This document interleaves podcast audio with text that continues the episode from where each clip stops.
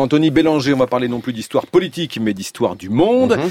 Et aujourd'hui, avec vous, direction l'Afrique du Sud pour un phénomène assez étonnant. Oui, l'affaire fait la une du Mail and Guardian, qui est un des grands quotidiens sud-africains, et on s'appelle ça là-bas le braquage d'immeubles. Alors, ça consiste pour des dizaines de familles à forcer les portes d'immeubles désaffectés ou en construction, puis à s'installer le plus vite possible à chaque étage, dans chacun des appartements, en divisant l'espace en fonction du nombre d'assaillants. En Europe, on connaît un peu ça d'ailleurs. Hein, des associations de mal logés occupent ainsi des espaces vides pour y placer des familles. Sauf qu'en Afrique du Sud, le phénomène n'est ni organisé, ni ponctuel, il est massif et je dirais même totalement anarchique. Des dizaines d'immeubles, notamment à Johannesburg, sont ainsi occupés partout dans la ville dès qu'un immeuble est réputé vacant. Alors ça concerne des immeubles qui viennent de brûler, des immeubles à, peine finis ou construits, ou carrément des carcasses d'immeubles. Les occupants s'accommodent de tout. Hein. Il n'y a pas souvent pas d'eau, il y a toujours pas d'eau, pas d'électricité et pas de ramassage des ordures. Alors évidemment, les occupants illégaux finissent toujours par se faire expulser, mais parfois des années après. On estime ainsi à plusieurs centaines, plusieurs centaines, hein, le nombre de ces immeubles kidnappés Hein, euh, c'est comme ça qu'on dit, dans toute l'Afrique du Sud.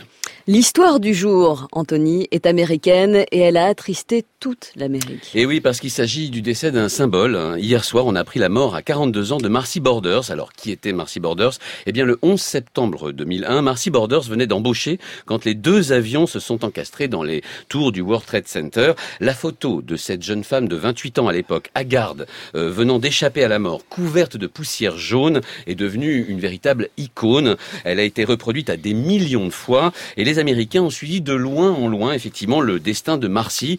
Ils ont d'autant plus suivi ce destin qu'il a assez rapidement été tragique. D'abord, comme beaucoup de rescapés du 11 septembre, Marcy a dû se battre contre une, dépression post-traumatique extrêmement sévère qui l'a hantée pendant dix longues années. Elle explique elle-même que chaque fois qu'elle voyait un avion dans le ciel, évidemment, elle paniquait, qu'elle était convaincue que Ben Laden préparait d'autres attentats et qu'il la poursuivait, elle, personnellement, parce qu'elle en avait réchappé. Elle a fini par perdre d'ailleurs la garde de ses deux enfants. Et elle avait même plongé dans la drogue. Oui, et ce pendant des années.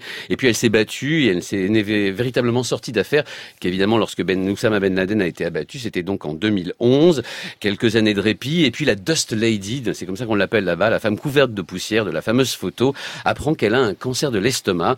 Autrement dit, le 11 septembre a fini par la rattraper médicalement, car elle est loin d'être un cas isolé. C'est ça qui est incroyable. Des milliers de victimes du 11 septembre, pompiers, employés, patients, ont été victimes de cancers plus ou moins graves, au point que le Fonds national mis en place pour indemniser les victimes a dû reprendre du service en 2011. Une étude sanitaire hein, est venue confirmer ce qu'on soupçonnait depuis longtemps en certifiant 1646 cas de cancer parmi les soignants, les pompiers et les rescapés directs du 11 septembre, dont donc Marcy Borders, la Dust Lady, qui 14 ans presque jour pour jour hein, après les faits peut donc être comptée au nombre des 2606 victimes des deux tours du World Trade Center. On n'en finit pas facilement avec le 11 septembre. Merci Anthony Bélanger. En tout cas un sujet qui donne la patate. Hein, oui, on compte sur vous.